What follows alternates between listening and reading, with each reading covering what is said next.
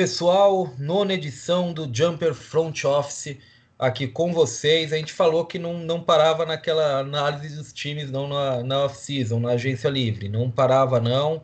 É, o que eles poderiam fazer. Aqui a gente já está com, com, a agência livre quase fechada, né? Foi muito rápido, gente. Esse ano não deu nem para parar direito para ver o que aconteceu, né? Tudo muito rápido, uma coisa em cima da outra. Então eu estou aqui com meus parceiros habituais de front office para discutir um pouco o que aconteceu nessa agência livre é, apertada, curta, maluca. Acho que dá para dizer tudo, todos os adjetivos em, em quase um, bolo só, né, Ricardo Romanelli, meu colega, meu xará. Tudo bem com você? Exatamente, Tabolito. É, tudo bom? Espero que esteja tudo bem também com o André e com o nosso público. E é isso aí. Assim como essa off-season, eu vou ser prático, objetivo e vamos em frente. Tá dado oi. Eu que não fui exatamente preciso quando não me apresentei, porque o meu nome é Ricardo também, não sei se vocês me conhecem, mas eu sou Ricardo Stabolito, sou editor-chefe do Jumper Brasil e é, meu xará Ricardo Romanelli já apresentei, mas também estou aqui com outro colega habitual de front office, vocês já sabem, André Mori. André, tudo bem com você? Que, que que Avalanche, né? Esse último... Ah, pessoal, é isso aí, Ricardo. Que Avalanche foi rápido, uh, né? Free agency mais rápido que o normal, era até esperado, até porque ela abriu há 10, 10 dias e hoje já começaram os training camps, né? Então, semana daqui, mais 10 dias, já vamos, já vamos ter jogos, ou quase ou bem próximo disso, né? De pré-temporada, então a temporada vem a galope. Eu não sei se eu estava pronto para isso, não. Eu, mesmo sabendo que ia vir tudo muito rápido, eu, eu acho que dá para perceber como eu estou falando. Eu não sei se eu estava muito preparado para isso, não. Eu, sinceramente, eu, eu ainda estou tentando entender tudo o que aconteceu, estou tentando me habituar com os times como ficaram agora, depois da agência livre. É, teve bastante movimentação, a gente achou que pela falta de talento, digamos assim, percebido, né? não era uma, uma agência livre de grandes talentos, de, de grandes agentes livres, é, a gente teria uma movimentação um pouco mais restrita e não foi bem isso que a gente viu. Foi bem rápido, bem, é, bem intenso, certamente, tudo que aconteceu. Eu vou começar aqui falando um pouquinho sobre um, um queridinho nosso em termos de de como ele se movimenta nos bastidores, como investe, como abre caminhos de, de possibilidades de, de, de, contratações, de investimentos, de reforços, que é o Miami Heat. É, aconteceu uma coisa interessante né, nessa off-season, nessa, nessa agência livre, na verdade, que é porque todo mundo imaginava que o Bandebaio não assinaria uma extensão, aceitaria não assinar uma extensão, exatamente para manter o, a, a, pegada futura do hit que a gente vem falando, acho que todo mundo tem falado no Antetokounmpo, e não foi o que aconteceu. Na verdade, o Bandebaio é, acertou uma extensão máxima com o hit, é, o que na teoria mata a, as chances deles trazerem o, Giannis, né? Tem que ver direitinho, vou perguntar para o André se é bem assim mesmo. É, então foi um pouco surpreendente, embora embora eu não ache absurdo, mas eu acho que, que foi surpreendente para a maioria. A gente achava que é, existia um alinhamento ali entre todos os, os players ali que para que isso para que esse projeto fosse tocado em frente. Mas o, o próprio André me chamou a atenção e eu tive que pesquisar, porque eu não sabia disso. O, o HIT tem uma, uma trade exception, né, uma exceção salarial para uso em trocas, é, da troca de James Johnson, né, um valor muito interessante, 7,6 milhões. É o tipo de ativo que, que pode valer ouro ali numa, numa deadline ali para você trazer um reforço que você acha que possa ser aquela última peça para um time campeão ali. É, então, André, até porque você descobriu, entre aspas, essa trade exception aí meio perdido em toda essa discussão. Quero te perguntar então duas coisas. Para o lado negativo, digamos assim, a extensão do Bandebaio realmente inviabiliza o Giannis chegar. E pelo lado positivo, essa trade exception aí muito obscura, que ninguém tem falado, que, que eu tive que pesquisar para lembrar que existia, é, ela é tão interessante, tão tão é, apetitosa, digamos assim, quanto faz se parecer? É, então, é, se a gente voltar ali no, no, nosso último episódio, né, quando a gente falou do HIT, a gente mostrou todas esses, é, essas variáveis pro ban, né? Então, e o assinar a extensão agora, a gente falou, ela tirava essa flexibilidade, né, do HIT ter um, um, uma, um espaço no cap de max, né? Então, assim, eles já eles sabiam que eles ah, poderiam assinar, por exemplo, de anos direto, sem, sem ter que fazer uma sign trade, mas uh, a gente também falou que isso nunca foi, nunca foi impeditivo pro, pro Heat, né? Basta lembrar que na temporada anterior o, o Heat estava acima do cap e conseguiu o, o Jimmy Butler, né? Que era um dos principais jogadores na free agency de 2019. Muito por usar esse, essa, esse artifício da signing trade, né? Então eu imagino que agora o Heat tenha partido para o mesmo caminho. Né? A gente falou também que não dar essa, essa extensão agora para o BAN é aquela coisa que acaba gerando um atrito né? Então, assim, pô, ele desenvolveu, vim lá de 14, né? Escolha 14. Vocês esperavam que eu fosse no máximo um jogador de rotação, né? Ou um pivô titular. Eu virei um monstro aqui em quatro anos só, né? Então ainda tenho, ainda nem cheguei no meu auge. E vocês estão esperando, eu, né? Vocês querem que eu espere mais um ano, arrisque meu corpo, arrisque uma lesão, né? Alguma coisa assim.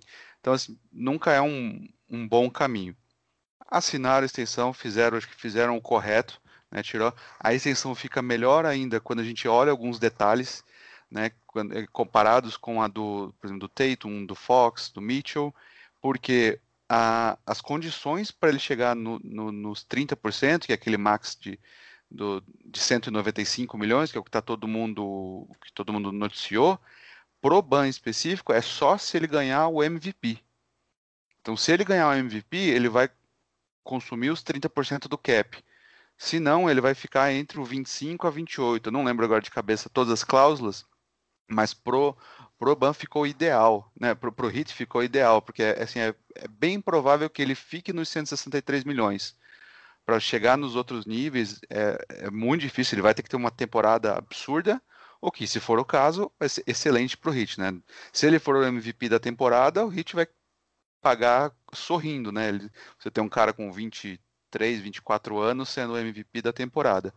A Trade Exception, ela veio daquela troca durante a, a na, na, deadline, que trouxe o Igudala, Solomon Hill, vários jogadores né, pro, pro Hit, e ela foi, ela é criada de uma de uma artimanha, não é bem artimanha, é a forma como, como as trocas acontecem na NBA. A gente já falou aqui que elas têm, os salários têm que bater, né, tem que ficar dentro de uma faixa uh, salarial. Só que aí, o que, que acontece? A partir, a partir do momento que chega nesse acordo, cada time estrutura a, a, a, troca da forma como, como lhe convém. Né? Então, isso foi, foi exatamente isso que o Heat fez. Eles, é, o que, que eles pegaram? Eles, eles juntaram o salário do Justice Winslow e do não lembro, o, e do James Johnson e mandaram pro Heat, pro, pro, pro Grizzlies, em troca do e recebendo o o Iguodala e o Solomon Hill. Não, desculpa, foi o Dion Waiters. Então, eles juntaram o salário do Justice Winslow e o Dion Waiters. Esses dois salários bateram com o salário do Solomon Hill e do André Iguodala uma troca. E a outra troca, eles fizeram, Grizzlies, eu te mando James Johnson e você me manda Jay Crowder, como se fossem duas trocas independentes. Como o Grizzlies tinha espaço no cap, eles conseguiram absorver 15 milhões do James Johnson e mandar 7,800, né, 15.3 com 7,800. A diferença disso, como deu, né, o, o, o Hit ficou com um saldo de 7,5 milhões, ela veio para o Hit, aí gerou essa trade exception. Né? Então, assim, não é coincidência. Aí que a gente vai para o segundo, né? Que a gente vê como o Hitz realmente está jogando um xadrez 4D, né? É, ele assinou, fez todos os contratos, assim, assinou Dragic, assinou o Avery Bradley, Myers Leonard, uh, Maurice Harkless, todos os, os, jovens ali de volta, o Precious Achua, o Donis Haslem por mais uma temporada, fez todas as assinaturas. E o que, que eles ficaram? Eles estão a 8,3, 8,4 milhão, milhões abaixo da Luxury Tax. Né? Então eles estão com isso. 8.5, vamos fazer arredondar para 8.5. Tiro essa, essa trade exception, 7, é 8.3. Tiro esse 7,5 da, da trade exception, ainda vai sobrar uns 800, 900 mil dólares.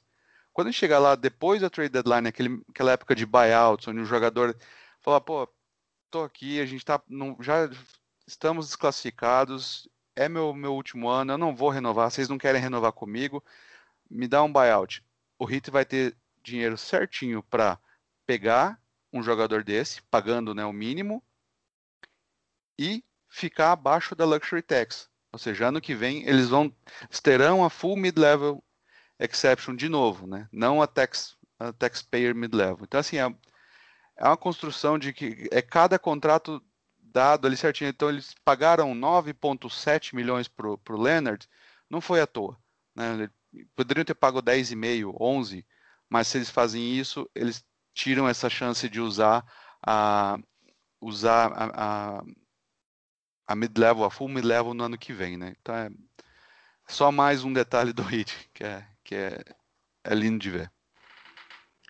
É, realmente, o Hit é um time que é, a gente é, elogia bastante, acompanha, né? O, o próprio André no Twitter várias vezes aponta né, a, a genialidade que está nos pequenos movimentos que, que o Pat Riley e a equipe dele fazem lá em Miami, então é um negócio de outro mundo.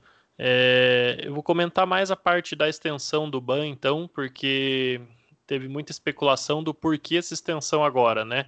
É, tem várias teorias, é, muita gente boa com informação, né? É, jornalistas que são realmente insiders lá nos Estados Unidos, cada um com uma perspectiva diferente.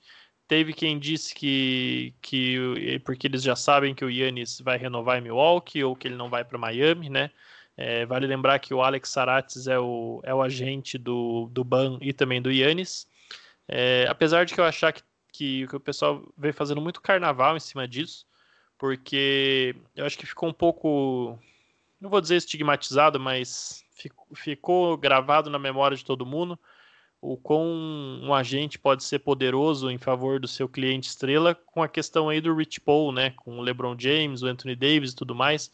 Mas o Rich Paul, na verdade, é ele não é o agente do LeBron, né? Ele é um amigo do LeBron, lá de quando eles eram adolescentes ainda, que quis virar agente e o LeBron botou fé nele e ele deu certo e tal, virou um dos melhores agentes da NBA. Então, o ponto é que é uma relação bem diferente do que, a que o Yannis tem com o Alex Saratis, que a maioria dos jogadores da NBA tem com seus agentes, né? Você tem aí, tudo bem, um Kevin Durant com o Rich Kleiman, uma relação bem próxima tal, mas isso é exceção. Normalmente, é, a vantagem de você ter um jogador com o mesmo agente de outro jogador que você quer é só que você tem acesso ao agente do cara né, durante a temporada, é, sem poder ser acusado de tampering nem nada, porque enfim, você tem um jogador dele no seu plantel. É, o Sarats, inclusive, que é um, um agente que, que tra trabalha com vários jogadores que vêm da Europa, né? Ele é agente, por exemplo, do Dennis Schroeder, do Facundo Campazzo, que assinou agora com o Nuggets, né? argentino, Tomás Satoransky, por aí vai. Então, eu acho que não, não, sei, não tem nenhuma informação privilegiada aí no sentido, né, de, de ah, o Yannis não vai vir, podem renovar o ban. Eu acho que talvez tenha, seja mais uma questão de, primeiro, é, você faz um agrado para o agente, né? Porque é o cara que você também vai precisar ajudar a convencer para trazer o Yannis se você quiser. Então, ele já fica feliz de assinar a extensão com o cliente dele, né, o outro cliente dele, o Adebay.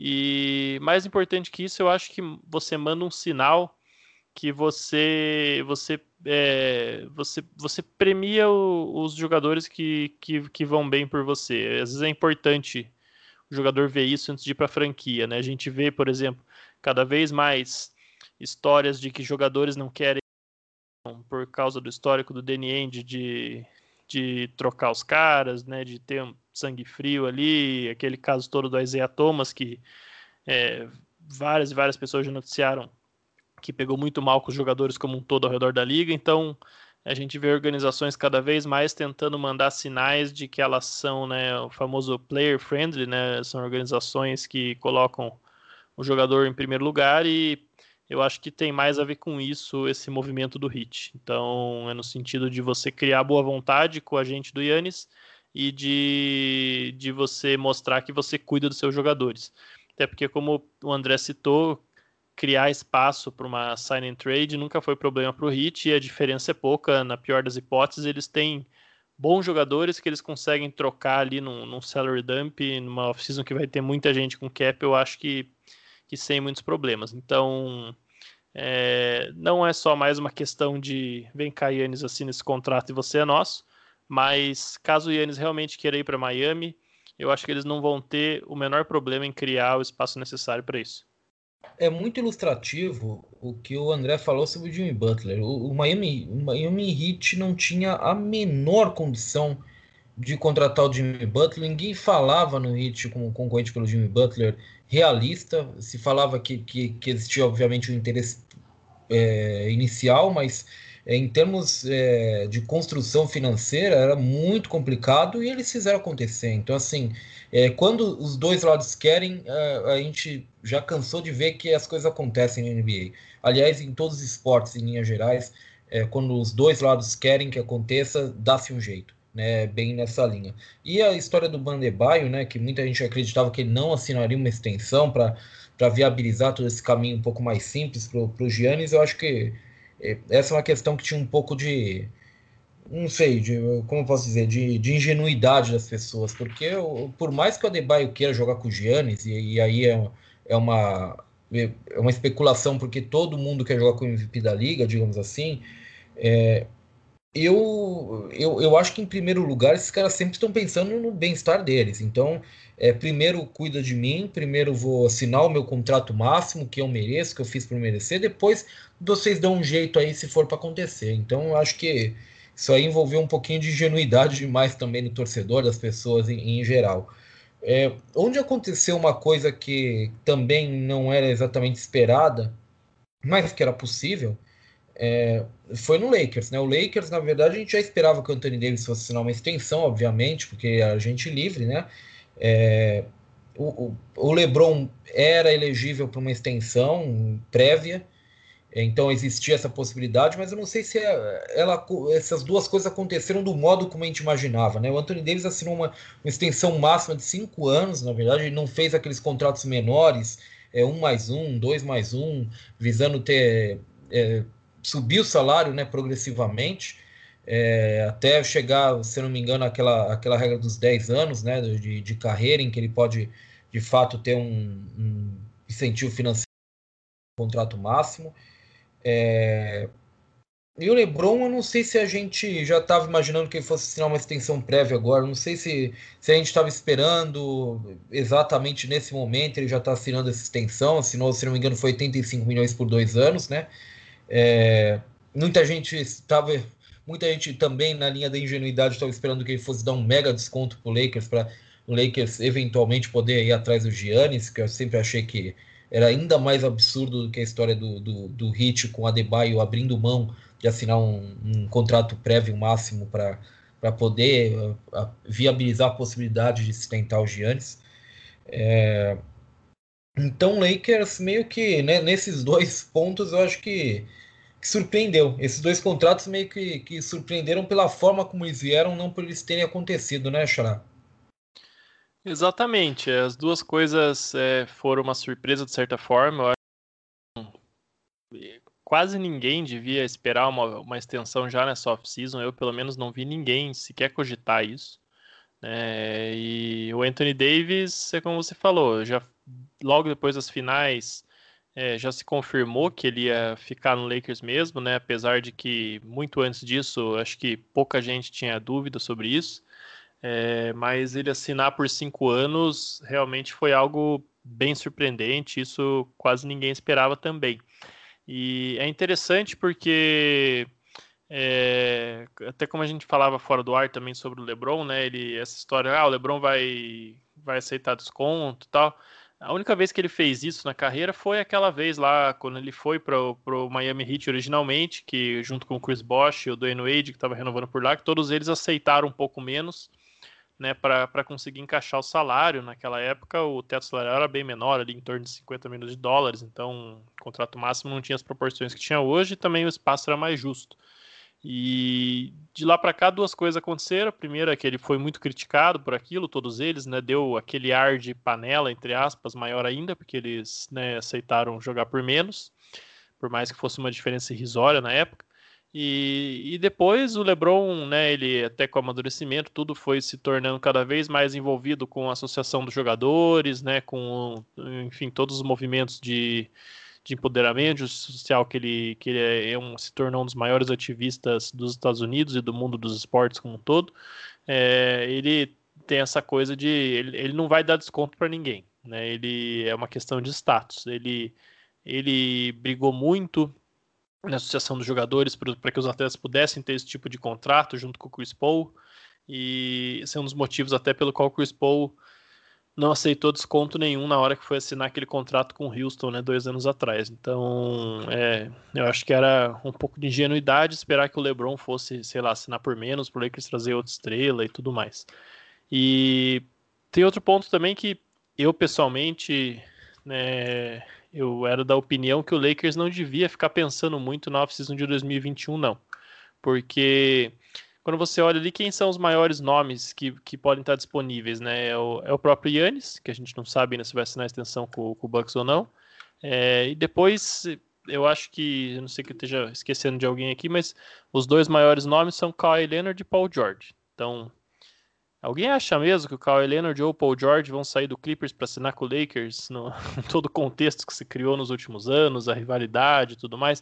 Por mais que o Montrezl Harrell tenha feito isso agora, é um coadjuvante, é um cara que claramente né, não tinha mais clima para ficar no Clippers, tem o mesmo agente do LeBron tal. O Paul George e o Kawhi Leonard não vão sair do Clippers para assinar com o Lakers, então você pode descartar isso. Eles, mesmo que eles vão que eles saiam do Clippers, eu, eu tenho certeza que eles não, não assinariam com o Lakers. E o Yannis é aquela coisa, né? Não, eu acho, não sei, não fazia muito sentido também, não parece. O Yannis é um cara que, que até agora não, ele não tem nem amigo direito na NBA, a gente falou disso, né, no, no outro episódio, ele faz questão de não ser muito amigo de outros astros, tal, daí ele vai se juntar com o LeBron e o Anthony Davis também para mim não fazia muito sentido. Então, por conta disso, eu era da opinião que o Lakers tinha que montar um time pensando, né, assumir é, contra, compromissos financeiros maiores, se precisasse, e montar um time pensando em 2021 e 2022. Porque esse é um time que já é o atual campeão da NBA e vai ser um dos candidatíssimos ao título esse ano de novo. Então ele não tem que ficar pensando na off-season de 2021, ele tem que pensar em como ele vai tentar repetir esse ano como campeão e como ele vai tentar ter chances boas no ano que vem também, quando ele ainda vai ser um time forte, entendeu? Você tá com o LeBron aí no a gente não sabe até quantos anos ele vai conseguir ser o LeBron, então você vai de repente fazer movimentos piores numa off-season, pensando em 2021, para mim não fazia sentido isso. E o Lakers claramente foi por esse caminho, com a renovação dos dois, é, trouxe jogadores como o Montrezl Harrell com 26 anos e o Dennis Schroeder com 27 anos, apesar dos dois é, terem o Schroeder é free agent com certeza e o Harrell tem opção de ser free agent no final da temporada, mas são jogadores que estão ali batendo idade com o Anthony Davis, mais ou menos. Você vê que esse ano já mudou um pouco aquela mentalidade, né, de vamos criar, fazer time de aluguel aqui por um ano. Pouco a pouco o Lakers vai mudando isso, colocando jogadores mais a longo prazo, renovou com o KCP por três anos, então você vê que o time está realmente pensando numa base aí para os próximos três, quatro anos mais ou menos ao redor do LeBron e do Anthony Davis para disputar título durante a duração da extensão contratual dos dois. É, eu acho que é por aí mesmo. É, de fato, foi total surpresa, né? É, principalmente a, o, o Anthony Davis assinando por cinco anos, né? Do LeBron também não era esperado. Eu imaginava que ele fosse exercer a, a player option dele ano que vem é simplesmente para assinar novamente, né? Porque ele, a diferença dele é sempre, sempre mínima, né? Então, do contrato que ele tem atual com os 8% de aumento pro, pro Max, pro Max do ano, do ano seguinte, né? O ano que vem ele poderia só jogar dependendo dessa de quanto vai aumentar o cap ano que vem, né? A gente já tem uma projeção de que vai aumentar entre 3 e 10%. Então, com o aumento do, é, de 8%, ele poderia ficar, né, esperar para saber se usava esta player option ou não. Acabou esse papo, né, agora ele já está garantido aí pelo menos até a temporada 22, final da temporada 22-23, né.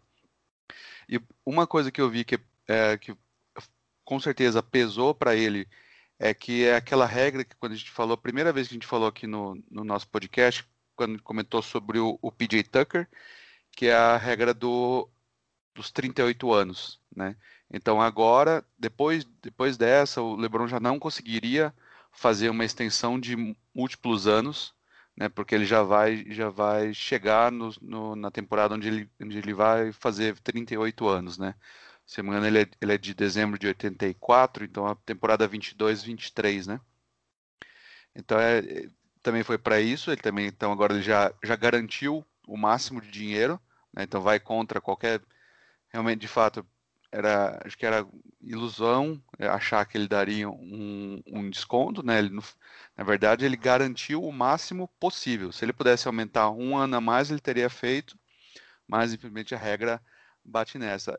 E do AD tem duas coisas que eu queria comentar. Um é aquela né, que gerou bastante duas coisas, na verdade, né? que geraram bastante discussão hoje, quase que o dia inteiro no, no, no Twitter, né? A primeira, muita gente falando assim, ah, mas pô, 190 milhões e 5, ela é menor então que a do que a do Ban, que a do Tatum, Mitchell, Fox, etc, etc. Não, ela não é menor, né? Porque a do, do Anthony Davis começa agora, né? Começa nessa temporada 2021, todas essas são a partir da temporada 21-22. Então, por isso tem essa diferença. E ainda assim, eles precisam ah, conquistar né, aqueles objetivos que tem no contrato para chegar nos 195 milhões. A comparação do AD que a gente pode fazer é com a extensão do Ben Simmons e a do, a, do Brandon Ingram, né? escolhas 1 e 2 em 2016. Né? Então a do Ingram virou 158,3 milhões, porque ele não atingiu nenhum desses objetivos, né, pra, que poderia fazer ele chegar até os 30%.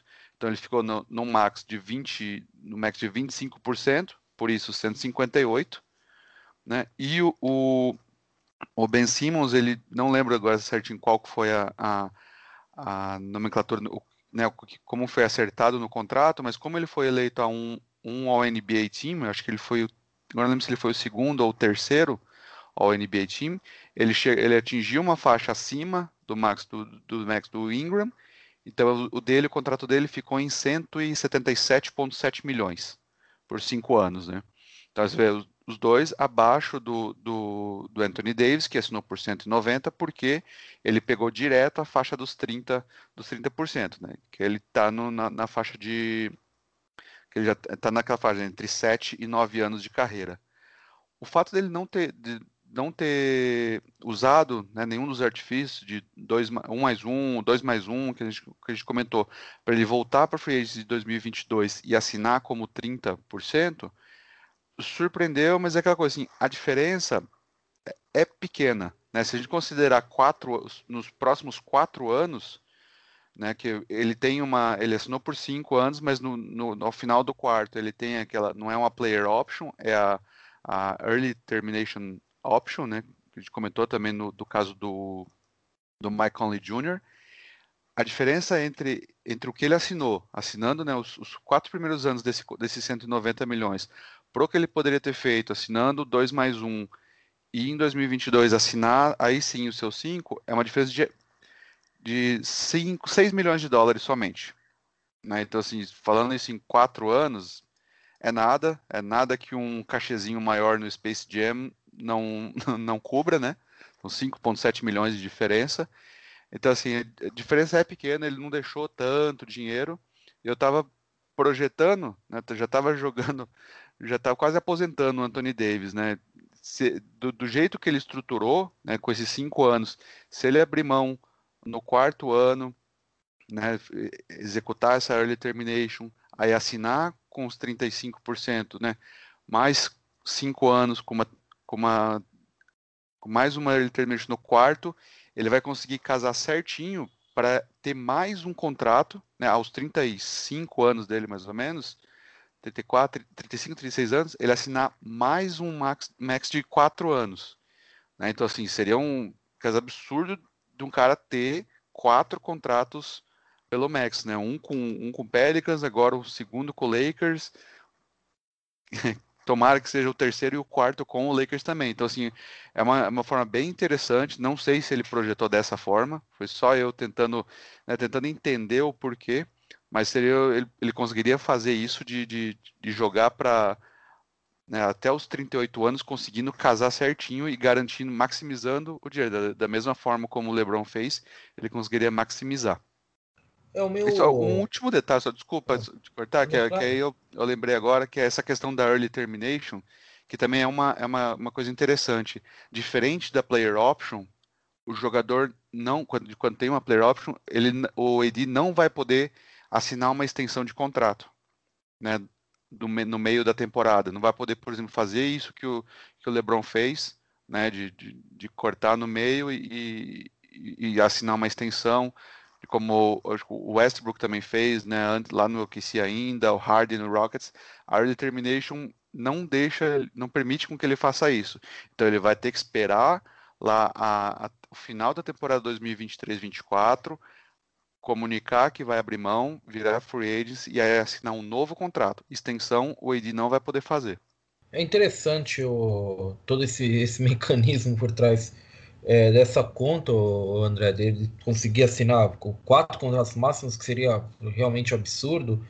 É, o que eu acho que, que pega um pouquinho, talvez, para a gente, que a gente tem que refletir, é realmente a questão física dele. Né? Ele, não, ele não foi, pelo menos no início de carreira, um jogador que, que primou por estar 100% fisicamente. Não é o Lebron, digamos assim. Poucos são que nem o Lebron, na verdade, mas ele não é, é, em resumo, ele não é um jogador durável, ele não, não foi um jogador durável até pelo menos duas temporadas é, nesse início de carreira, o que não é uma boa projeção é, para uma carreira longeva a esse ponto, de chegar a 38, 40 anos, mas é, você deixa a possibilidade aberta, né? Assim, não, ninguém também pode garantir que o, que o Anthony Davis vai se machucar direto também, e aliás, longe disso. É, é um cara que, que eu particularmente adoro ver jogar. O Lakers tem muita sorte de ter ele e foi campeão em grande parte por causa dele também. Quem não vai ser campeão tão cedo é o Charlotte Hornets. O Charlotte Hornets nem precisa falar de, a gente nem precisa falar isso. Mas o Charlotte Hornets fez um negócio bem curioso é, nessa off-season, criticado por muita gente, né? Que foi essa é, assinatura desse contrato com Gordon Hayward, né? Quatro anos, 120 milhões é, se eu não me engano, é o maior contrato, né, assim, assinado de, de troca de jogador, troca de time, né, um jogador assinou para trocar de time nessa, nessa agência livre. É, o Hornets precisou fazer muita coisa também para conseguir que esse contrato fosse viável financeiramente, se encaixasse dentro da lógica financeira do time. É, André, me explica um pouquinho o que, que foi feito aqui para o Hornets conseguir assinar esse contrato e, e curioso, né? Porque é um contrato que tem recebido muita crítica. Então, é, além de você ter, obviamente, as críticas pelo investimento, é, e aí eu não estou falando que você é um crítico ou eu sou um crítico, eu estou falando no geral, né? Você vê muitas pessoas criticando. É, o Hornets ainda teve que fazer alguns malabarismos aí para conseguir encaixar esse contrato dentro do, do cap deles, né? É, exatamente. É, eu sou um dos que não, não achei tão ruim assim, né? Quando a gente pega, sai do, do, né, do, do Gordon Hayward 120 milhões por quatro anos. Né? Também, também falou lá atrás, o, o Hornets é primeiro ano de rebuilding, né? É claro, mas cristalino isso, né? Ainda mais saindo com o Lamelo Ball, né? Conseguiram, ele, ele desceu, acabou caindo para a terceira, então assim, ano que vem é muito provável que eles tenham mais uma escolha, pelo menos uh, top 5, né? E eles não têm contratos ruins, né? A gente falou lá, a folha deles é, é muito limpa. Eles têm hoje de 14 jogadores, né? Que eles já fizeram, assinaram todos uh, os jogadores. Dos 14 que eles têm, 11 ganham menos do que 8 milhões por ano. Né? Então é, é muito baixo. Desses, desses 11, eu, eu tenho pelo menos 7 que também estarão no time ano que vem. O único que vai ganhar 8, acima de 8 milhões que é o Lamelo Ball com 8.2. Né? Então é uma folha muito baixa, muito controlada. dos três jogadores acima de, de 8 milhões, um é o aspirante do, do Cody Zeller, né, que vai ganhar 15,4 15 milhões. É um potencial candidato a, a buyout, né? Eu não sei se vai ter tanto interesse nele, alguém vai ter tanto interesse nele. E o, o outro é o Terry Rozier, que tem mais um ano só para 2021, 2021, 22, e depois o Gordon Hayward. Né? Então, assim, esse balanço que faz com que esse contrato não seja tão ruim. Né? Isso além da falta de veterano nesse, no, no time. Né? Se, se, tira, se tira o, o, Gordon Hayward, o que sobra de veterano é Cody Zeller, com 28, e depois disso seria o Terry Rozier com 26. Né? Então, assim, é um time extremamente jovem, não tinha nenhuma referência né, pro, tanto para o Lamelo, quanto para o PJ Washington, Miles Bridges, Devontae Graham. Então, assim, é um primeiro movimento. Né? A, a questão do Batum teve que, teve que abrir mão, né? Teve, tiveram que dispensá-lo e usar a, a stretch provision, né? Então, ele, como ele tinha um ano de contrato, eles dividiram esse, esse um ano em três. Então, por isso que o, que o Hornets, nos próximos três anos, vai ter ali 8,8, se me foi, acabou ficando a conta, comendo de cap. Então, eles vão ter 8,8 milhões a menos de cap nesses próximos três, as próximas três temporadas, né? Essa e as próximas duas, 21, 22 e 22, 23. Que também não acho que é problema, não vai ser problema, tendo em vista toda essa quantidade de, de, de jogadores com salário muito baixo, né? Aliado também o fato de que Charlotte não é um mercado, dificilmente eles conseguem uh, free agents, né, com valor alto, até por o que também justifica esse valor tão alto pelo, pelo Gordon Hayward, né?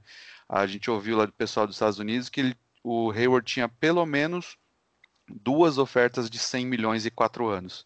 Né? Tinha a do Indiana, que era mais, mais falada, e tinha também que o Hawks ofereceu, não teve tanto interesse do, da, pela parte do Hayward, mas foi uma ofere ofereceram isso. Então, é aquela coisa. Se já o preço dele já estava nessa. O piso dele era uns 100 milhões, Hornets sendo um time lá de baixo que vai brigar pela escolha, pela primeira escolha, né? teria que pagar um prêmio aí a mais. E então foram esses 20 milhões a mais para o Hayward, né? 5 milhões por ano. É, é, é curioso ter um, um, dado aí que o pessoal divulgou bastante que é, além do Gordon Hayward, só tem mais dois jogadores na história da NBA que assinaram mais de um contrato com salário acima de 30 milhões por ano, que é o LeBron James e o Kevin Durant. Então, é, mas isso é aquelas coisas que, na verdade, é porque o cap vai subindo sempre ao longo do tempo e tem muito jogador que ainda não assinou o segundo contrato de 30 milhões, é questão de tempo. Em dois, três anos, acho que a gente já vai ver aí essa lista aumentar para 10, 15 caras. Né? Mas é um dado aí que, pela peculiaridade do negócio, acabou circulando bastante. E é uma faca de dois gumes, realmente, porque se por um lado o pessoal que acompanha lá o Jumper vai ver uma matéria que não sei se já vai ter saído quando esse podcast for ao ar, quando a pessoa ouvir, é, onde vai ser aquelas enquetes né, que, que várias pessoas respondem e tal, tinha lá uma pergunta sobre os piores contratos da off-season. Eu coloquei o dele como um dos piores contratos, mas não é porque eu acho que o Hornets fez a coisa errada, mas numa off-season onde nem tinha dinheiro direito, né, eu vou falar o que que o pior contrato foi o contrato de 5 milhões que o Knicks deu para o Nernes Noel? Não, né? Não, entendeu? Então, é, acho que diante desse cenário de uma off-season com pouco gasto, sem muitos grandes nomes tal, esse contrato acaba chamando mais atenção. Né? Se você vê ano passado, por exemplo, a gente teve uma off-season com, com vários All-Stars, free agents, contrato para lá, para cá, time gastando tal e um contrato de que o Sixers deu para o Tobias Harris de 180 milhões em 5 anos, um contrato muito pior que, o, que esse do Hayward. O Harris, que eu acho que é um jogador pior do que o Hayward também. É, teve crítica, teve, mas não teve o barulho todo que teve agora por causa desse contrato do Hayward. Né? Então eu acho que é muito isso. Né? É, relativa a essa off-season, essa movimentação acabou parecendo é, maior do que realmente foi. E eu concordo 100% com o André, apesar de. É óbvio que é um overpay, não tem quem diga o contrário mas eu não acho que Charlotte fez a coisa errada. Eles precisam realmente de um veterano. É, o Lamelo Ball é um cara que, para mim, era o maior talento do draft. mas ele também é o dos caras ali do topo que tem a maior chance de dar errado, talvez. Então ele vai ser 8 ou 80 na NBA. Então é, não dá para você soltar um cara desse na NBA, botar a bola na mão dele e falar se vira que o time é teu, né? Que você precisa ter presenças veteranas ali que vão ajudar ele e os outros jovens do time a se desenvolver. E o Hayward é um cara, eu acho perfeito para isso, porque ele é, é, justamente esse perfil ali de um ala que pode ser um criador secundário, que vai fazer sempre a jogada certa, ele vai ajudar muito esses jovens em quadro. E, e também dentro do vestiário, porque é, a gente tem que pontuar que o Hayward, nesse, nesse, período dele em Boston, ele, ele chegou, a ideia era o que, ó, o time vai ser você e o Kyrie Irving, né? E esses jovens aí vão se desenvolver, talvez a gente faça uma troca no meio do caminho e tal.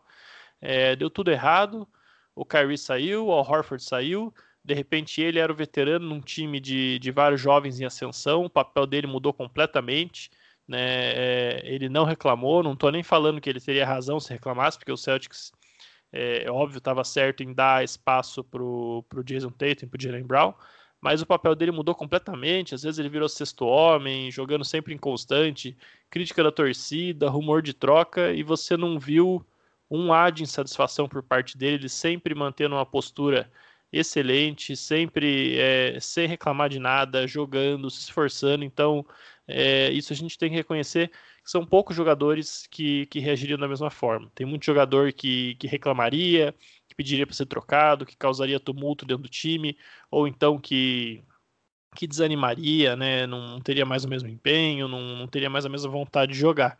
E o Hayward ele mostrou muito caráter ao atravessar isso tudo e com certeza foi um dos elementos que fez o Hornets buscar ele para ensinar aí uma coisa ou outra para os jovens do time sobre o que é a vida na NBA.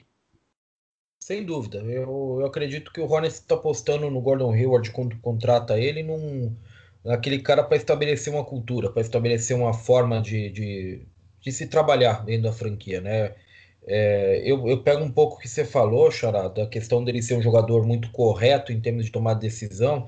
Eu acho que nesse sentido ele pode ajudar, em, assim, de forma extrema o, o Lamelo Ball, porque o Lamelo Ball é um jogador absolutamente inconsequente em quadro. Então, é, eu acho que um, um, cara que toma boas decisões ao lado dele pode ser uma influência necessária até para que ele se desenvolva como um jogador que a gente espera que ele seja, que o Hornets espera que ele seja.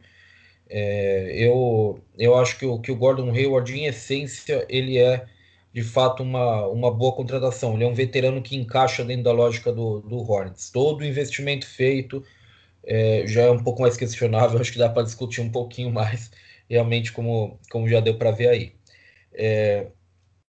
Bem, a essa altura da off-season, minha cabeça já tinha explodido de tanta mudança e tal, mas é, para vir aquela cereja no bolo, né? Ainda nós tivemos essa troca do John Wall pelo Russell Westbrook, é, na verdade a gente está gravando aqui numa quinta-feira, aconteceu ontem, na quarta-feira, é, entre o Rockets e o Wizards, né?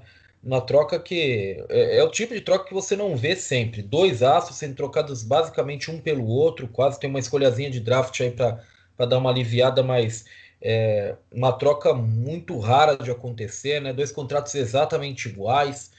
É, uma troca de típica troca de NBA 2K que você não acha que vai acontecer na NBA real acontecendo na NBA real porque tudo pode acontecer é, eu já tinha eu já estava pirado vem uma troca dessa é para é para selar meu destino com, com um maluco viu para definir essa off-season absolutamente doido esse tipo de troca. O, o, o que aconteceu aqui, o, o Xará? Como, como explicar essa troca, cara? É assim. Até tinha rumores antes que podia acontecer, mas hum, definitivamente não é a troca que a gente não é uma troca que a gente vê todo dia. Não todo dia, não todo ano, não toda década, provavelmente no NBA. Uma troca muito particular, cara. É, eu acho que essa troca, a melhor maneira de explicar ela é imaginar que você tem um, um Fiat Maré Turbo e você vai chegar para o seu vizinho que tem um carro da Jack Motors e vai propor para ele, vamos trocar um pelo outro, os dois vão sair achando que passaram a bomba para a mão do outro e não tem nem noção da bomba que estão pegando de volta. eu acho que essa é a, a melhor maneira de definir. É, como você citou, os contratos, na verdade, são quase idênticos, teriam uma diferença de, de 100 mil dólares, mais ou menos, que o, o Rockets vai receber uma, uma trade exception por causa disso. É, os exemplos onde você pode usar esse tipo de exceção são meramente teóricos, ou seja, nunca vai ser usado uma exceção de 100 mil dólares. É, mas é, é um contrato que é, dos dois é 41 milhões nessa temporada, 44 milhões mais ou menos na temporada que vem, mais 47 ali para 2022, 2023, totalizando aí 132 milhões de dólares mais ou menos cada um. Né, o John Wall com 30 anos de idade e o Russell Westbrook com 32 anos de idade. É, mas é curioso essa troca porque tem alguns fatores aí mais é, a nível de bastidores que podem ter influenciado bastante, né? É, pelo lado do Rockets tem essa situação toda aí que a gente já sabe que que estava no ar, que estava basicamente todo mundo insatisfeito. O, o Mike D'Antoni né, se passou a temporada inteira discutindo se, se iam demitir o Mike D'Antoni ou não. A hora que acabou a temporada, ele falou: ninguém vai me demitir porque quem está se demitindo sou eu. E saiu. Aí depois o Daryl Morris saiu, né, parecendo que ia ficar. Aí veio pedido de troca do Westbrook, pedido de troca do Harden, o Houston batendo pé, dizendo que não ia trocar. Aí abre a free agency, o time vai lá, faz um monte de movimento, troca o Robert Covington, contrata o Christian Wood, contrata o DeMarcus Cousins, ninguém tem direito que está acontecendo, né? Pega o Trevor Ariza e depois troca ele de novo. Umas, umas escolhas envolvidas aí bem questionáveis, inclusive essa escolha que o time recebeu aí na troca do, do, do John Wall pelo Westbrook é, é uma escolha horrível, essa escolha não vai dar em nada, porque as proteções dela são é, para 2023, é, ela só converte se ela for abaixo do top 12, ou seja, se o Wizards ficar entre as 12 primeiras escolhas, ela não converte. Aí ela vai para 2024 com uma proteção top 10, né? Se o Wizards estiver no top 10, ela não vai para Rockets. Para 2025, uma escolha, ela vai para uma proteção top 8, então ela só vai ser da 9 em diante. E se não converter é, depois de 2025, ela se transforma em duas escolhas de segundo round sem proteção para 2026. Ou seja, na melhor das hipóteses, o que o Rockets vai ganhar aqui é a escolha número 9 do draft de 2025. Nada acima disso em draft nenhum nessas outras possibilidades. Então, realmente eu achei uma escolha muito fraca. Se você levar em conta que o, o Wall tem 30 anos, mas ele está dois anos sem jogar praticamente, né? E o Westbrook tem 32, ok, é dois anos mais velho, mas ele tem três anos que foi MVP e foi ao NBA esse ano e foi ele meio apagado na bolha, mas realmente jogou muito bem o resto da temporada. Eu acho que é um jogador muito mais. É, não é isso, o nosso podcast não está aqui para comentar isso, né? Voltando um pouquinho atrás. É, e pelo lado do Wizards, na questão de bastidores, o David Aldridge, que é um dos, dos, colunistas mais antigos aí da NBA no geral, mas que especificamente é um cara é, de Washington, fez carreira lá, ele tem muita fonte lá, então se ele escreve uma coisa num artigo sobre os bastidores do Wizards sugerindo aquilo, você pode ter certeza que é verdade. E ele fez uma matéria hoje é, falando que, que, que o, talvez o Bradley Bill estivesse questionando se o John Wall levou a recuperação dele a sério. É, tem essa história desde lá 2017, já quando o Bill começou a, surgir como um, um, grande jogador e futuro All-Star, né? Ele vinha já numa trajetória e de repente ele explodiu. E aí tinha aquela coisa que se que eles não se gostavam muito, aí o John Wall se machucou, o time jogou melhor, dividiu mais a bola e o próprio Bill fez algumas declarações e aí Desde então, basicamente, é uma vez por mês alguém perguntando para o Bill ou para o Wall se eles têm problema um com o outro e eles negando, mas na verdade mostrando que tem, né? E a ideia foi o quê? É... O front office do, do Wizards também não gostou de um vídeo aí que apareceu na soft season o, com o John Wall fazendo lá uns, uns sinais de gangue e tal. É... então até o André vai comentar alguma coisa aí sobre, sobre os movimentos que o Wizards tem feito no sentido de, de mudar o perfil de jogador do vestiário, né? E, enfim, tudo isso criou uma insatisfação grande com o Wall. Na, chegou a hora dele voltar, o pessoal falou: não, vamos pegar o Westbrook, é um cara, ok, contrato é ruim, beleza, mas nós estamos amarrados com isso aqui, dá lá uma escolha, vamos trazer o Westbrook, é um cara que pelo contrário, apesar dele ser um, um, jogador criticado aí, de repente, pelas decisões dele, estilo de jogo, muitas vezes, é um jogador extremamente profissional, sempre dá tudo em quadra, é um cara que entra em todo jogo ligado, tem é, elogiado o caráter dele por onde ele passa, então eu acho que isso pesou muito na decisão do Wizards fazer essa troca. E eles já estavam sentindo um cheirinho ali de uma insatisfação do Bradley Bill com essa situação do John Wall e talvez um pedido de troca mais para frente que seria o pior dos mundos, né? Então eles ganham um pouco de tempo com isso. Também acho que pesou a situação de você ter muitos times ali no vamos dizer no, no entre o sétimo e o décimo do leste melhorando, né? Que vão disputar a vaga no play-in. O próprio Hornets que a gente citou agora é um candidato o Atlanta Hawks, que melhorou bastante, né? É, infelizmente, eu acho que vai sobrar para o Orlando Magic, Xará, que enquanto todo mundo melhorou ali embaixo, o Magic não fez nada e ainda vai perder o, perder o DJ Agustin, que era um, um armador importante, né? E o, vai ficar sem o Jonathan Isaac na temporada, mas isso é papo para outro podcast.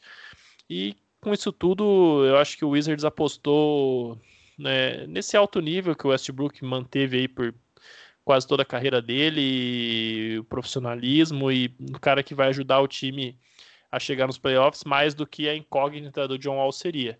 E o Rockets pega o John Wall, que é, né, dizem que é amigo do Harden, mas o Westbrook também diziam que era. Vamos ver por quanto tempo. Né? Vale lembrar que o Westbrook é o terceiro All-Star já que passa né? Depois do Dwight Howard, do Chris Paul e do e agora o Westbrook que que sai de uma situação esquisita com o Harden. Então, é, vamos ver como é que esse, essa leitura sobre, sobre o Harden vai ser afetada na NBA ou se não vai. É, e forma ali também uma dupla, vamos dizer, a, a, dupla da esperança pela recuperação, que é o John Wall com o DeMarcus Cousins, né, que curiosamente também são dois caras bastante próximos e que ao longo dos anos muito se falou sobre algum momento eles jogarem juntos. E o Cousins até postou nas redes sociais um, um emoji lá, feliz tal, quando saiu a notícia da troca. É, finalmente eles vão ter a chance de, de jogar juntos, que são todos muito próximos e vamos ver o que acontece nesse caldeirão do Rockets aí. Sobre o pedido de troca do Harden, eu francamente acho que isso não, não mudou nada a situação. O Rockets continua não querendo trocar ele, ele com certeza deve continuar querendo ser trocado e vamos ver. Essa temporada do Rockets aí promete realmente muitas emoções. É, exatamente. Acho que a troca em, em questões do, do que é o nosso forte aqui, né? Ela traz pouco. Como o Ricardo falou desde o começo, é jogador eles por eles. Ah, mais, só mais um item do que eu, do que eu li hoje, né? Mais, mais cedo, do, um, do Fred Katz, que ele era um ele cobriu os primeiros anos, acho que os primeiros sete anos do, do Westbrook lá em, em, Oklahoma. Já nos últimos dois, três, acho que ele estava, ele tá cobrindo o, o Wizards, né, em, pela, pelo Pro The Athletic. E ele falou, ele, ele falou uma matéria, fez uma matéria, né, meio que apresentando o Westbrook para a torcida de, de, de Washington ele falou algumas coisas, falou duas coisas bem interessantes, né? Que desde os últimos anos do Granfeld, que foi o, que era o, o principal executivo, né, desde 2003 até agora 2019, os, esses últimos anos dele, ele estava muito focado nessa questão de preocupação do vestiário, né, de caráter, de vai lembrar, né, que parece que já foi, foi tanto tempo, mas o, o Wall, Wall e Bill, eles são frutos daquele infame incidente com as armas, né, do Gilbert Arenas e o Javaris Critton, onde eles, por uma briga de, de sobre a aposta, né, de, de, uma, de uma rodada, agora não sei se era poker ou buraco, de um jogo de cartas no avião, né, no, no, avião do, do, do Wizards. Ah, eles combinaram de levar cada um. Então tá bom, então amanhã a gente resolve, traz suas armas, eu trago as minhas pro vestiário e a gente vê quem que é, quem que é homem mesmo, né? Que achavam que tava, acharam que estava no, no, no faroeste, né, e não em, não em Washington. Então dali o Wizards né, todo aquele núcleo que tinha de Arinas, Butler, Antoine Jameson, um time que era bem, bem, bem bacana de assistir. Ah, implodiu, virou a primeira escolha John Wall, Bradley Beal depois, né, veio toda então, essa reconstrução dos últimos 10 anos. E claro, em nenhum momento a, a, matéria fala de que o Wall era um problema de vestiário, né, que tinha isso, a só era só uma busca, né, que o Wizard estava buscando esse tipo de jogador no elenco. Né? Aí o novo, o novo general manager né, ele falou, gente, nós aqui, nosso front office, ele é focado em por dados, então a gente usa muito essa questão de analytics e por caráter. Né? Então eles buscando muito isso. É engraçado porque ele assumiu no ano passado, a gente olha no draft, eles foram numa escolha muito mais segura, né, no, no Rui Hashimura, a, a não pegar e não um cara que tinha um potencial mais alto, mas era aquele, mais uma incógnita, né, como era o Cam Reddish. Quer dizer que o Cam Reddish é um, vai dar problema? Não, mas com o Rui Hashimura eu tinha muito mais, né, já sabiam muito mais como ele é, já tem um ano a mais, tem a né, criação japonesa que valoriza diversas coisas, né? O, o, caráter é uma das coisas que eles mais valorizam. Então a gente começa a enxergar essas coisas, né? De novo, o Advija esse ano também, né, ele caiu, tiveram a opção de pegar, né? Então você vê que também era um cara que já está alguns anos como profissional, já vai trazer um profissionalismo maior. E agora acho que coroa com, com o Westbrook, né? Para trazer que é engraçado que por tudo que falam dele, né? Da, da questão dele em quadra, etc se você busca em todos os jogadores, você não vê um falando, né, de que ele é uma pessoa ruim, que ele divide divide vestiários. No máximo você tem o, o episódio do Kevin Durant, né, mas aí também o Durant é, também é um jogador bem que polariza muita coisa, né? Então não dá para saber também. Acho que dá para ficar muito mais com o histórico de dezenas, né, de, de, de companheiros, de ex-jogadores jogadores fala muito bem, e técnicos também, né? Começar pelo, pelo Scott Brooks, que foi um, treinou o, Westbrook muito tempo lá no OKC também, diz que eles ficaram ficaram muito próximos desde sempre, nunca perderam o contato, né? E diz que tem uma declaração também do Brooks, ele, que agora ele está ele tá um pouco mais tranquilo de que ele não vai precisar pedir para os jogadores se esforçarem tanto, né? Que ele vai ter esse ele, ele vai ter esse exemplo dentro de quadra, então ele está um pouco mais tranquilo que ele não vai precisar ficar batendo nessa tecla o tempo inteiro do lado de fora. Falando no Gordon Hayward, né, caras que ditam cultura, eu acho que é bem por aí. O seu Westbrook, eu acho que a gente dá muito pouco valor do, com a, a, forma como ele como ele lida com, com os elencos, as relações pessoais dele. Você percebe que realmente é o que o André falou. Não, não há um único jogador que, que faça algum comentário negativo em relação ao Westbrook. Eu acho que o próprio Kevin Durant, os comentários que ele fez lá nesse episódio infame aí do, das contas burner dele, né? É, mesmo eu acho que ele estava muito mais utilizando um, mecanismo de defesa, ele estava meio que jogando o Westbrook no, no fogo para defender ele, para defender a saída dele, a decisão dele.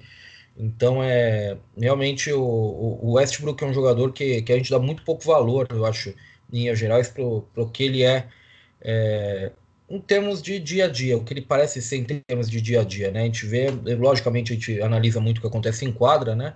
Mas ele, ele é muito mais do que isso. Se você percebe que, que todos os elencos para onde ele vai, diferente de muitos astros, né? Inclusive um que está jogando com o Dura agora, o Kyrie Irving, né? Que é totalmente contrário. Ele parece ser um, um elemento pacífico, né? Ele não é um cara de um agitador, digamos assim. Muito pelo contrário. A gente falou aqui sobre cinco times, basicamente, né? Mas aconteceu muito mais coisa na, na agência livre, nem, nem precisa falar, né? É, então eu vou, vou abrir esse espaço aqui, um, um comentário final, digamos assim, um destaque final, é, tanto para o André quanto para o Xará, tra, trazerem um time aí, ou, ou, uma situação que eles acharam curiosas aí nesse, nesse período, nesses últimos dias, né? Tudo passou muito rápido, tudo aconteceu muito rápido, então às vezes é, a visão de vocês digerindo um pouco o que aconteceu pode ser uma boa para a gente parar também e dar uma olhada. Ô, André, você pode começar com a gente aí com, com um desses destaques aí que talvez tenha passado um pouco batido e, e que você acha interessante nesses últimos tempos? Claro, acho que tem dois destaques. Um, um destaque geral, né, que, como você falou, foi uma, uma free agency muito rápida. E outra coisa que foi muito, que para mim ficou muito, muito claro é, de, da, da, diferença como essa, essa temporada né, vai ser, é, de como os times precisam de elenco, né? Porque se a gente vê, a temporada vai começar no dia 22 de dezembro, vão ser 72 jogos, né? Ou seja, só 10 jogos a menos do que o normal. Em temporadas normais, 22 de dezembro, os times já estão na faixa de 30 jogos. Né? Então, ou seja, a NBA vai ter que condensar 20 jogos a mais durante, né, né, durante a temporada. O que, que isso resultou? Muitos times assinando jogadores mais veteranos, né, até para final de, de, de, elenco, né, normalmente a gente fala os times carregam 10, 12 jogadores de rotação, mais uns 2 a 3 de desenvolvimento, a gente viu muitos times já trazendo 14 jogadores né, veteranos, já estabelecidos, não sobrando espaço para esses jovens. E a outra coisa é também muitos times, muitos jogadores foram draftados na segunda rodada, era uma segunda rodada forte, né, mesmo no, no, começo, a gente teve muito jogador que falavam, muitos mocks colocavam o jogador em final de primeira rodada, caindo ali para a faixa de 40, 50, e esses jogadores não receberam contrato normal, eles receberam contrato, contrato two-way. É algo que não é não, não foi comum nos últimos anos. Você via two-way no máximo ali para jogador na, escolhido nas 50, 55 para baixo. Teve, teve muito jogador com, né, escolhido na 40, o próprio, o próprio Warriors, né, se não me engano, ele, o Nick Magnon, que era, né, foi cotado a primeira rodada, antes da temporada começar até a, a pique de lottery, né, ele acabou caindo para 48 e pegou um contrato de two-way que também é um sinal do quê? Que os times vão usar o two-way muito, né? até por ter a incerteza da, da, da, temporada de liga, ninguém sabe ainda se vai ter ou não. Enquanto não tiver essa definição, os jogadores vão poder ficar no elenco. Ou seja, aquele elenco que era de 15 passa a ser 17. Então também ter jogador melhor, jogador que possa entrar e contribuir, também vai ser muito ser muito proveitoso para os times, né? Então a gente vi, foi bem claro ver essa, essa mudança de, de, de atuação na free agency desse ano. É, eu vou destacar rapidinho dois times, então, que eu achei que, que fizeram. É, um que, na verdade, não vou dizer que fez um trabalho interessante, mas que mostrou sinais de mudança, ainda que talvez mais discretos, que é o New York Knicks. Né, o Knicks que esse ano não fez nenhuma besteira, né? Tem algumas coisas pode ser um pouco questionáveis, como por exemplo a escolha do Obi Top no draft, mas draft eu realmente eu sou da opinião que a não ser que sejam coisas muito evidentes, a gente tem que esperar aí sempre uns uns dois, três anos e para poder avaliar né, o que, que, que, que aconteceu, o que, que não aconteceu. Então, vamos deixar o Obitop inquieto ali por enquanto. Mas o Knicks não, não, não deu nenhum contrato absurdo é, não, não fez nenhuma cagada. Até, na verdade, o time fez bons contratos, né? Pegou o Nerlens Noel ali por 5 milhões de dólares, o Alec Burks por 6 milhões, contrato de um ano, o Red Bullock ficou por, por 4 milhões e 200. São jogadores até que, que são, de repente, trocáveis aí ao longo do ano, se o time quiser algum ativo, alguma coisa assim, né? E o Knicks fazendo um bom trabalho aí sobre a gestão do Leon Rose.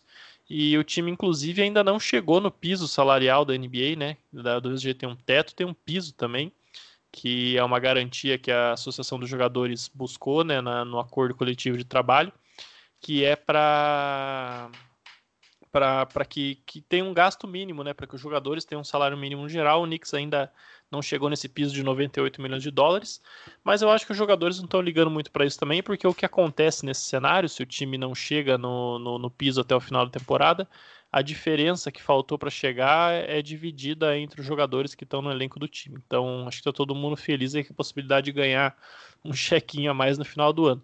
E o outro time que eu vou destacar é o Philadelphia 76ers, que é, depois dos playoffs do ano passado, né, demitiu o Brett Brown, começou tudo aquilo de novo, Ben Simmons e Joel Embiid não dão certo, um dos dois ser trocado, Al Horford, Tobias Harris, o que, que é isso, o que, que dá para fazer com esses contratos e tal. O Sixers foi ali devagarinho, primeiro contratou o Doc Rivers, fez uma boa comissão técnica ao redor dele, inclusive com outro ex-técnico muito bom, que é o Dave Urger, então né, já teve um upgrade aí.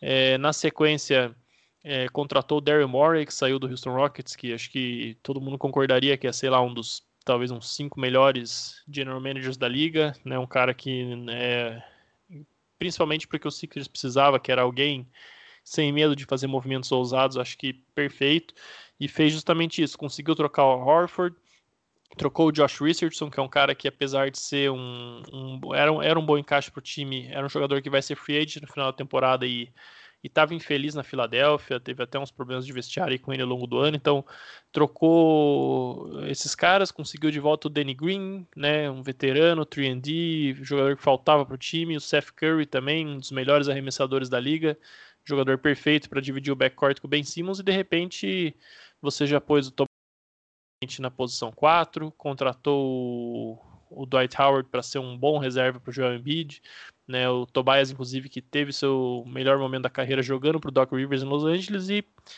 de repente a gente tem esperança novamente na Filadélfia, porque o famigerado processo retorne aí para os seus estágios mais promissores. Então o Sixers é um time que vale ficar bastante de olho, né? É, eu já fiz essa aposta no passado e acabei quebrando a cara, assim como muita gente, mas esse ano eu estou mais confiante ainda que o Sixers vem para ser ali um dos dois melhores times do leste nessa temporada. É, acho que eu vi, agora eu não lembro quem falou, eu vi no, no, no Twitter, é, resumiu a free do, do Sixers de maneira perfeita. Ele falou: em um mês o Morris, o, o Morris desfez tudo que o Brand fez nesse último ano e, e, consertou. Agora você olha, você olha todo o elenco, faz sentido. Ele coisa. Eu queria só eu destacar um time que acho que ficou, ficou, todo mundo ficou falando bastante. Eu acho que vai ser um dos melhores times para assistir, que é o Hawks. Né? Acho que o Hawks fez, apostou muito, muito, né? No, ele, quando a gente fez o, destaque, o destaque deles lá no, lá no começo, acho que foi, foi no primeiro episódio, a gente falou, ah, eles vão ter muito cap, né? Eles vão, vão, vão poder usar, ser usados como desova para pegar mais escolhas e tudo mais, mas surpreenderam e foram no, exatamente no caminho oposto, né? Já de cara surpreenderam com o, com o Galinari, dando um contrato bom, muito bom, né? No final ainda ficou melhor ainda quando a gente viu que o terceiro ano ele é, ele é não garantido na grande maioria, então no máximo são dois anos. Melhorou ainda mais quando teve a, a reunião, uma, uma coletiva né, do, do GM com os, os sócios do, do, do Rocks, né, que tem cadeira cativa, e ele falou que na negociação eles falaram assim: Galinari, você vem e você vem para ser reserva. Né, o titular vai ser o John Collins e você vai ser reserva esse é o seu papel. Se estiver disposto a assinar, está aqui, tá aqui o contrato. E ele assinou. E depois coroaram com o Bogdanovich, né, um contrato excelente, né, não, esperado, não, não esperava. Achei que foi uma besteira do Kings não ter coberto, ou no mínimo negociado uma signing trade. Né, eles poderiam muito bem ter, ter feito isso, não fizeram. Trouxeram Chris Dunn num valor muito baixo, muito bom. Né, era um armador ideal para ter ao lado do, do do Trey Young para suprir essas, essas uh, deficiências dele na defesa. E o Rondo é um overpay, é, mas também é aquela coisa, é precisa pagar para atrair ele. Né? Ele não sairia do Lakers com o título para ir para o time que foi o pior na, no leste ano passado, nos piores no leste no ano passado, pelo amor a Atlanta ou qualquer coisa do, do, do gênero, né? ainda mais sendo, sendo reserva. Então, acho que é um, é um valor justo e na, na, na coletiva também o, o GM falou, ele falou assim, ah, e não, não paramos por aqui. Né? Ele falou, a gente construiu o time, estamos satisfeitos com esse time, da forma como ele está montado, mas a gente está sempre de olho. Apareceu uma oportunidade de melhorar esse time via troca, a gente não vai, não vai, não vai segurar, vai, vai correr atrás de uma forma a melhorar esse time. Então acho que assim, é um time muito bacana, tá, tá bem montadinho, tem muito jovem, tem veterano agora, tá, tá um balanço quase que, quase que ideal, né? Eu acho que eles e agora o Wizard com o, com o Westbrook, acho que vai fazer uma. vão chegar ali na 9, 10, escolha 8, 9, 10 ali com, com o Orlando Magic, né? Acho que vai fazer essa briga do, do play-in, vai ser bem interessante com esses times. a gente, nem falem do Orlando Magic, viu? Pelo amor de Deus. É, é inacreditável. Quando um time, ele com 10 minutos de agência livre, ele vai no mercado e fala: meu alvo é do N Bacon, não respeita. Não, não, não tem respeito ali, é complicado. Viu? É, assim, o Hawks, eu acho que o, Hawks tem uma coisa interessante. Muito time em reconstrução e meio que se perde no, nesse amor pelos ativos e pela reconstrução por si só. Ou seja, fica acumulando talento, talento, talento, talento jovem não sabe quando dar o passo de, de trazer os veteranos e realmente ser um pouco mais ambicioso. Acho que o Hawks está dando esse passo, é, é, é, bem interessante o que o Hawks está fazendo. Até, até acho que o Hawks exagerou um pouco na mão, talvez até tenha investido um tanto demais aí, mas é, eles tinham condições de investir. Então, assim, quem sou eu para para falar se um time está investindo demais também. Eu acho que, assim, se eles investem bem, em bons contratos, em jogadores que eu gosto, eu acho que é, é válido. Eu acho que está na pista certa. Sabe, o que eu quero ver mesmo do Hawks agora é a extensão de John Collins, se ela vier prévia, se eles fecharem antes do início da temporada. Esse sim vai ser um, um negócio para a gente meio que, que ver exatamente o que o Hawks quer, porque o John Collins é um, é um caso um pouquinho complicado, é um caso que. E, e, um caso que eles vão ter que provavelmente investir um contrato máximo. Enquanto a gente não tem informações sobre o novo contrato do John Collins, nem se ele vem agora, né? Eu, eu quero me despedir, de novo agradecer uh, primeiramente ao meu xará, Ricardo Romanelli, sempre um prazer. O Roma, até a próxima. Valeu, Xará, valeu, André, valeu, pessoal que nos ouviu aí. Vamos lá. Daqui a pouquinho a gente já tá com a temporada aí e o front office não para, né? Isso aqui não é um podcast só de off-season, não. Não é projeto de off-season, não. A gente aqui é trabalho. A temporada começa e, e o front office está trabalhando também, né, André? Não paramos, não. É isso aí. Passamos a fase do, do draft, a free agency. Agora começa a temporada regular e acho que na próxima ele já começa até a pensar em trocas, né? Acho que o próximo já vai estar. Tá, quase troca vai estar disponível para a gente brincar aí, que é uma fase legal também. É, o André já, já deu a deixa aí, a gente volta antes do início da temporada, mas para falar sobre uns caras aí que não se mexeram, não se movimentaram, mas que a gente acha que, que pode se movimentar em breve. Alguns caras que podem mudar de áreas aí em, durante a temporada, no início da temporada. Não sei, a gente vai atrás desses caras aí e até brincar um pouco de, de trade machine, que, que é sempre legal. Viu? Por enquanto, nós ficamos por aqui. Essa foi a nona edição do Jumper Front Office, o, o podcast de finanças né, do, do Jumper Brasil. Eu, o Ricardo Romanelli e o André Mori agradecemos o, o seu ouvido, né, a sua atenção e até a próxima. Nos aguarde, que a gente volta, viu? Abraço e até a próxima.